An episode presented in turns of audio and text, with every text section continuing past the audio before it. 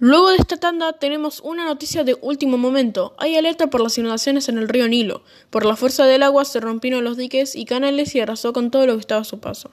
Casas de los campesinos, el ganado y los cultivos. Nuestros informantes nos confirman que se registraron grandes cantidades de muertos. Muchos de ellos estaban por el río navegando y fueron encontrados sin vida en sus botes. Próximamente serán momificados y colocados en sarcófagos con sus objetos necesarios para que sus almas los utilicen en otra vida. Si bien se esperaba la crecida del Nilo en estos meses de agosto y septiembre, el aumento del caudal del río fue tan grande que terminó sorprendiéndonos a todos.